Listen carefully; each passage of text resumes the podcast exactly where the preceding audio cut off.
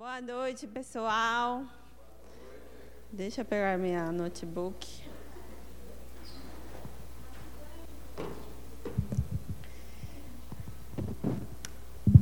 Eu estou muito feliz de vocês estarem aqui conosco. Vai ser um tempo poderoso, onde Deus vai falar para nossos corações. Vocês estão preparados? Seu coração está aberto a ouvir a palavra de Deus? Tá? Você veio aqui por quê? Qual é a motivação do seu coração? Por ver o amiguinho, amiguinha? Ou não? Pode responder. Você veio aqui porque você ama Deus, né? Porque você tem. Você queria estar aqui. E você saiba que é um privilégio estar aqui essa noite.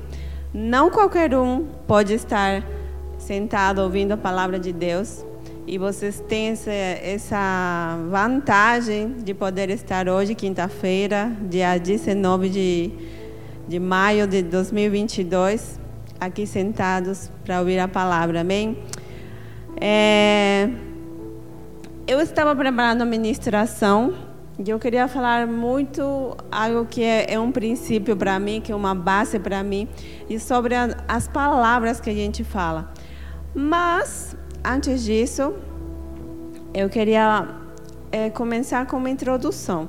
Quem de vocês sabe que eu sou dentista? Quem não sabe, melhor, quem não sabe que eu sou dentista? Todo mundo sabe que eu sou dentista? Não, então quem não sabe, levanta a mão. Sou uma pessoa, duas, quem mais não sabe? Beleza. Eu sou dentista.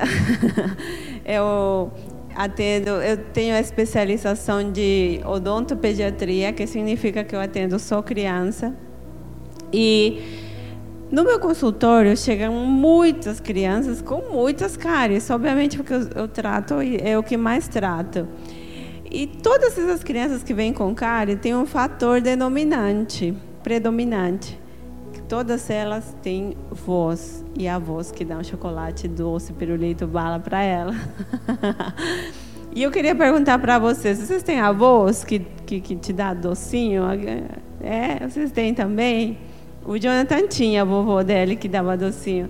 Os meus não, os meus não, não moravam perto de mim. Talvez vocês também não tenham. Mas, por que, que o vovô faz isso? Sabendo que a criança pode ter cárie? Porque uma mostra de amor, né? Vocês concordam comigo? Ela quer muito agradar a criança. E se a criança pedir um docinho, ela dá. E se a criança pedir um chocolate, ela dá. Se a criança não quiser escovar o dente, a, a vovó não, não, não faz questão. Mas essa ação dos vovôs traz consequências. E as crianças que chegam para mim vêm com muita dor, chorar. Você já teve dor de dente? É horrível. É horrível. A dor de dente não para, você parece que sua cabeça explode, você vai morrer. E eu sendo adulto ou adolescente, você consegue falar. Mas imagine uma criança de três anos. Ela não consegue se expressar, só chora, chora.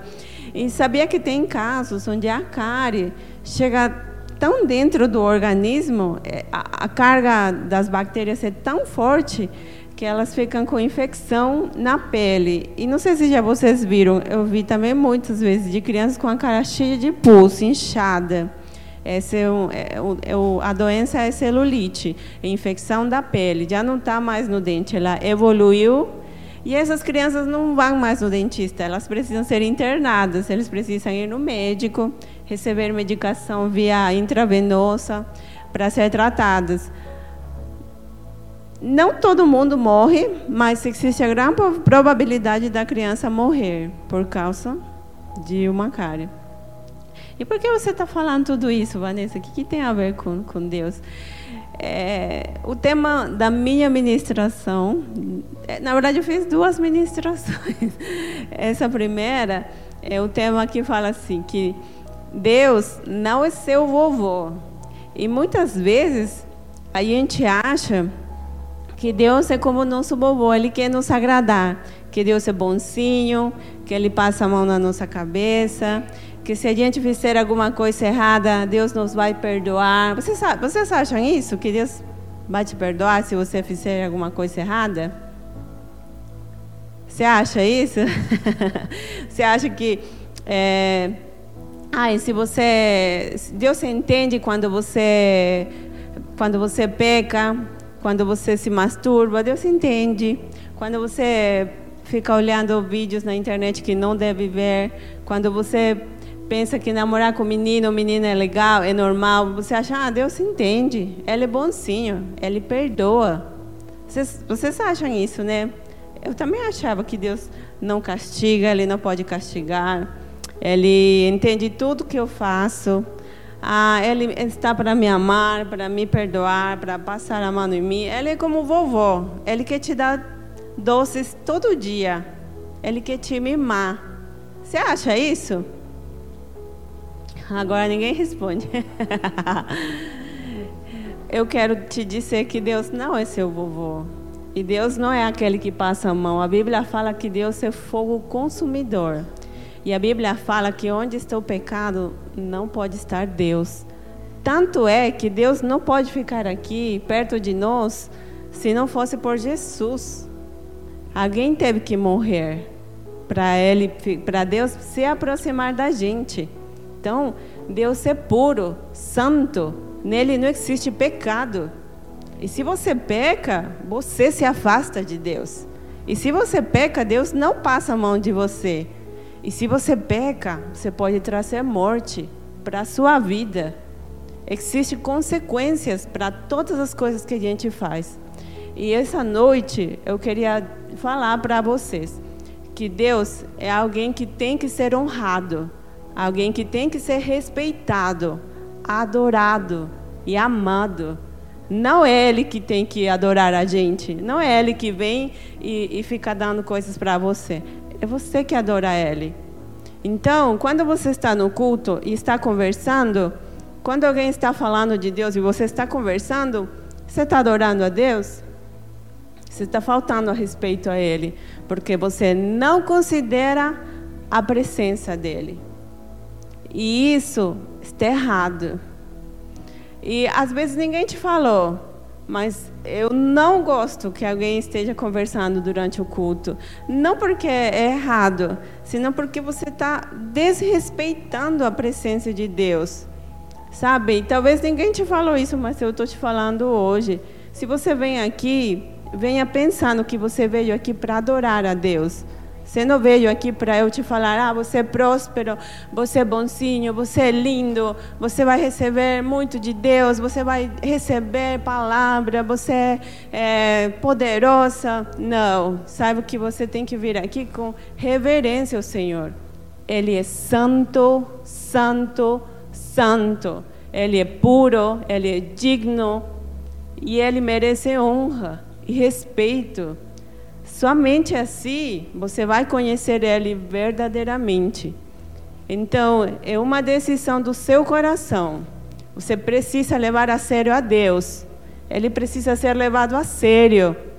E sabe, vocês são eles, os adoradores. A Bíblia fala que Deus procura por pessoas que o adorem em espírito e em verdade. Sabe, Ele está procurando verdadeiros adoradores aqueles que fazem estão dispostos a fazer a vontade de Deus e não a sua vontade. Sabe, você teve vontade de vir hoje com esse frio? Eu também. Muitos não. Por isso que eles não estão aqui. Eles fazem a vontade deles. Ah, eu não quero ir. Ah, eu não quero, eu não gosto da Vanessa. Ah, eu não gosto de fazer isso. E eles estão fazendo a vontade deles. Sabe, Deus procura pessoas que estejam dispostos a fazer a vontade de Deus. E o que significa fazer a vontade de Deus, Vanessa? A vontade de Deus é que você esquece da sua vida. Você decide não fazer o que você quer, mas você decide fazer o que Deus quer. E o que, que Deus quer fazer comigo? O que, que Deus quer de mim? Ele quer tudo de você. Ele quer seu respeito, sua honra, seu tempo. Ele quer te ungir. Para quê? Eu não entendia que era ungir, eu entendi hoje que fui procurar. Vocês sabem que unção, todo mundo fala que é unção de Deus. Deus te ungiu para fazer, para levar as obras. Vocês entendem? Todo mundo, quem pode me explicar? Alguém pode? Se vocês entendem, eu não vou explicar. Se vocês não entendem, eu vou explicar. Vocês sabem?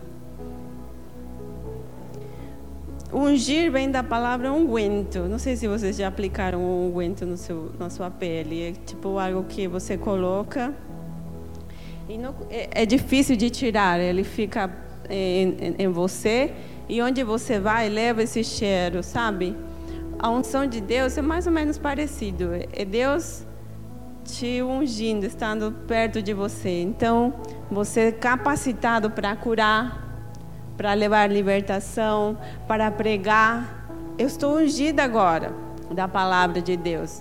estou capacitada não porque eu sou eu sou legal, é porque eu estudei, é porque eu sei não, é porque Deus está usando. Ele me ungiu para falar as boas novas, para falar dele, e ele está triste porque muitos de nós não estamos levando a sério a Deus. E ele quer usar a sua vida. Sabe o que, que ele quer? É os meninos que estavam aqui parados conversando de um tema horrível. Sabe o que, que ele quer? Deus quer que você esteja ungido dele, ao ponto de você entrar na sua sala e nenhum pecado permanecer. Mas por que você não é ungido então? Por que, que eu não sou ungido às vezes? Porque talvez eu estou fazendo a minha vontade e não a vontade de Deus. É porque talvez eu não estou considerando a Deus como eu deveria. E eu cansei. Eu cansei de ver adolescentes que não levam a sério a Deus, que pensam que Deus é bonzinho, que Ele é o Papai Noel, que Ele vai te dar presentes, que Ele tem que te adorar, te dar, te abençoar, te prosperar, que se você faz errado, Ele vai te perdoar. Ele vai sim, mas existem consequências. Então, se você se envolve com coisas erradas, você vai sofrer. Ele vai te perdoar. Ele vai te dar saída mas você vai sofrer. E você vai deixar de viver a unção de Deus. Você vai deixar de viver os planos e propósitos que Deus preparou para você. Ele preparou algo grande, poderoso para você viver. Você acredita nisso? Eu acredito que cada um de vocês que está aqui nesta sala não está aqui por acaso. Vocês estão aqui porque Deus tem um, um propósito, um plano maravilhoso. Ele está falando. Ele te escolheu para você ser luz.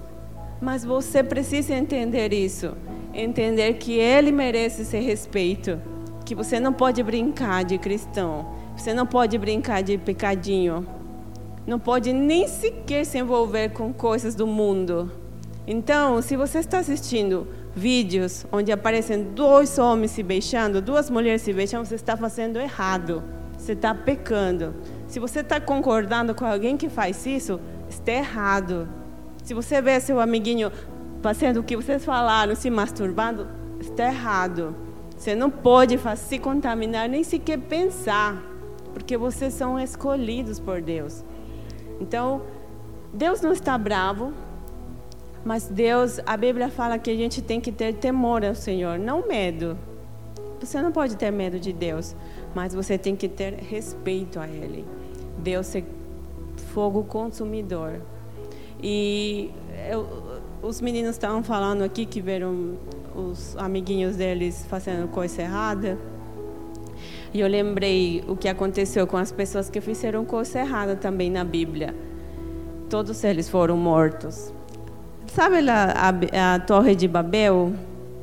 O povo fazia coisas nojentas, piores das que vocês falaram, muito piores.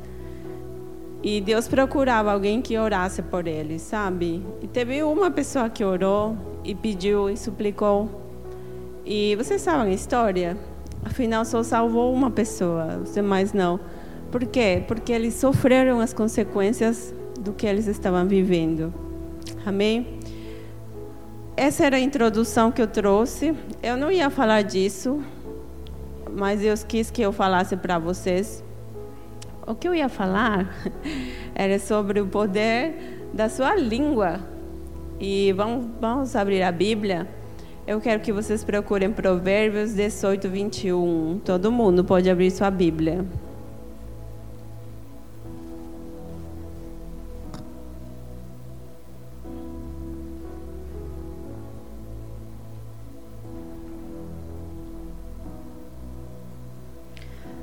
Eu vou ler aqui, Provérbios 18, 21. Do fruto da boca o coração se farta, a língua faz tudo. Desculpa.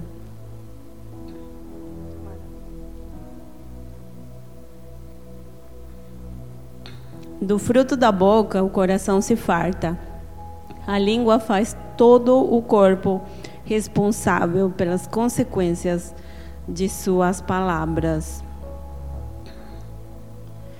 Tem outra versão que fala que do, cora, da, do, do coração, da boca fala de, do que o coração tem, né? É, a língua faz todo o corpo responsável pelas consequências das suas palavras. Então, é um versículo muito poderoso. Tudo que a gente vai falar da nossa língua, você vai sofrer as consequências. Amém? E o, e o versículo seguinte fala: a língua tem poder sobre a vida e sobre a morte. Os que a usam habilmente serão recompensados. A sua língua, ele tem esse poder de vida e de morte. É como se você está carregado de poder. Você tem coisas incríveis dentro de você. E sua língua é responsável para levar vida ou para levar morte.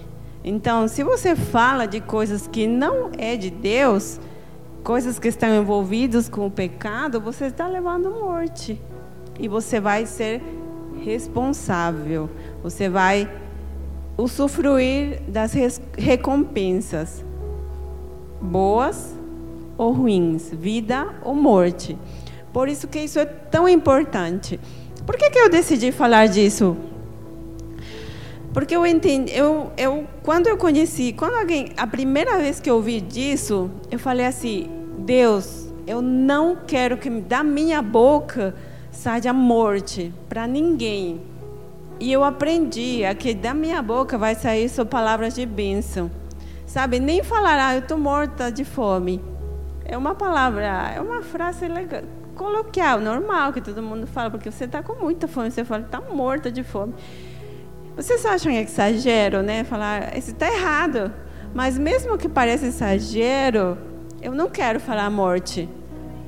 Sabe, como eu estava explicando para os meninos de novo, eles trouxeram, existem as, as boas novas e existem as, as notícias ruins, não sei como eu diria o contrário. E cada vez que você fala de coisas horríveis, de pecado, de coisas que as pessoas fizeram, de fofoca, você está trazendo morte para você mesmo. Parece que você se apodrece. E essa noite eu quero que você tome essa decisão.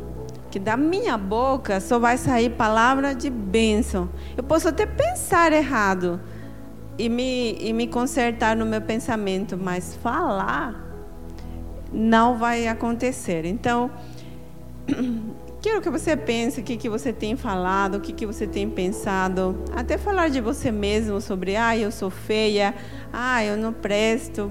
Ou falar para seus pais, eles são chatos.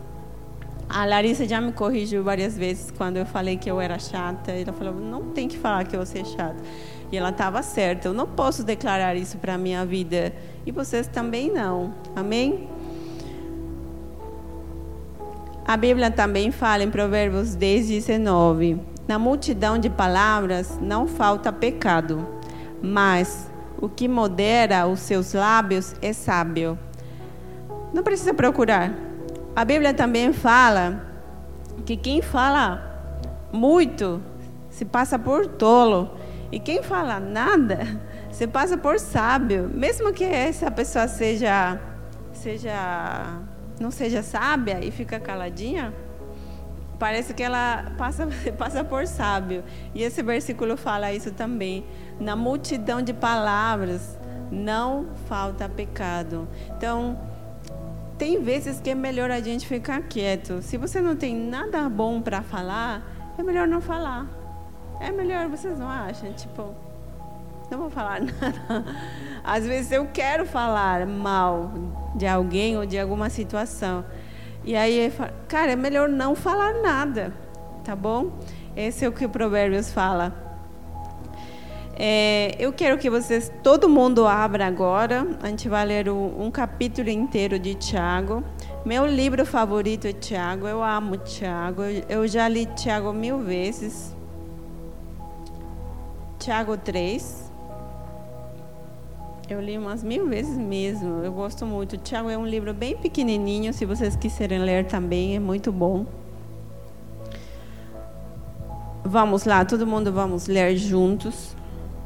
Meus irmãos, não sejam muitos de vocês mestres, pois vocês sabem que nós, os que ensinamos, seremos julgados com maior rigor. Amém. O que quer dizer esse versículo? Ele está falando, meus irmãos, não sejam muitos de vocês mestres, porque vocês sabem que nós, os que ensinamos, seremos julgados com maior rigor. Você já achou, se achou mestre alguma vez? O que significa ser mestre? Aquele que acha que sabe tudo. Especialmente os que somos cristãos, né? Porque a gente vem na igreja, a gente acha que a gente é perfeito, e a gente pode julgar e pode ensinar as pessoas que estão fazendo errado e falar, ah, você não faz isso, você está fazendo errado. E aí ele está falando, não, não ache que você é mestre. Sabe por quê? Porque você será julgado com mais rigor. Aí você fala, da mesma maneira que você julga, que você é mestre, você vai ser julgado. Então eu falo, ah, eu não quero ser julgado, então eu não vou ser mestre, eu não vou me achar que eu vou ter que ensinar todo mundo o que, que tem que fazer. Amém? Vamos para o segundo versículo. Todos tropeçamos de muitas maneiras. Se alguém não tropeça no falar, tal homem é perfeito, sendo também capaz de dominar todo o seu corpo.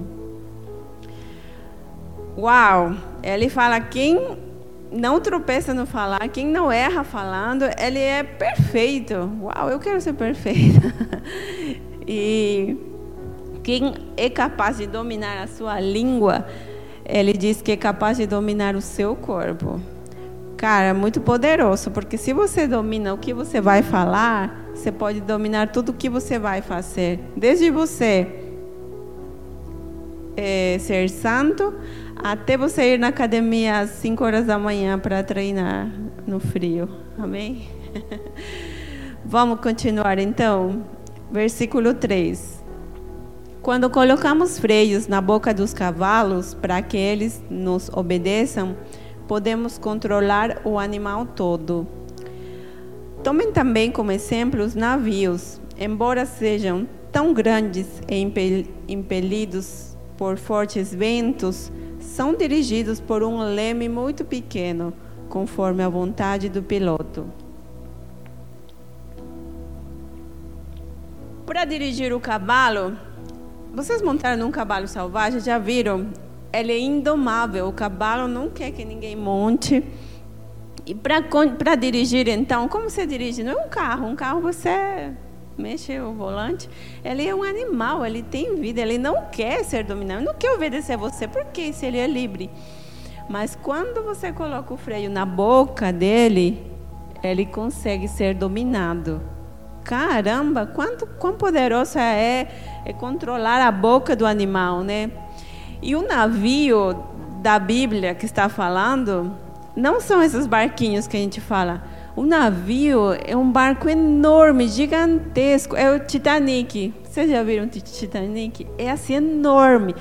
E para dirigir o Titanic, você só precisa de um leme, um negocinho assim que vai assim, ó tão incrível como isso. E ele fala assim: o navio pode ser gigantesco, pode ter muitos ventos, mas quem o dirige é um pequeno leme, conforme a vontade do piloto. E aí o versículo 5 fala: semelhantemente, a língua é um pequeno órgão do corpo, mas se vanagloria de grandes coisas. Vejam como um grande bosque é incendiado por uma simples fagulha. Assim também a língua é um fogo. É um mundo de iniquidade colocado entre os membros do nosso corpo. Contamina a pessoa por inteiro, incendeia todo o curso da sua vida, sendo ela mesma incendiada pelo inferno. Amém.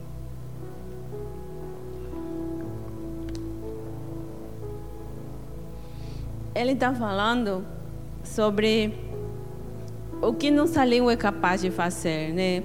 O que que nossas palavras, o poder da nossa língua chega ao ponto de poder incendiar.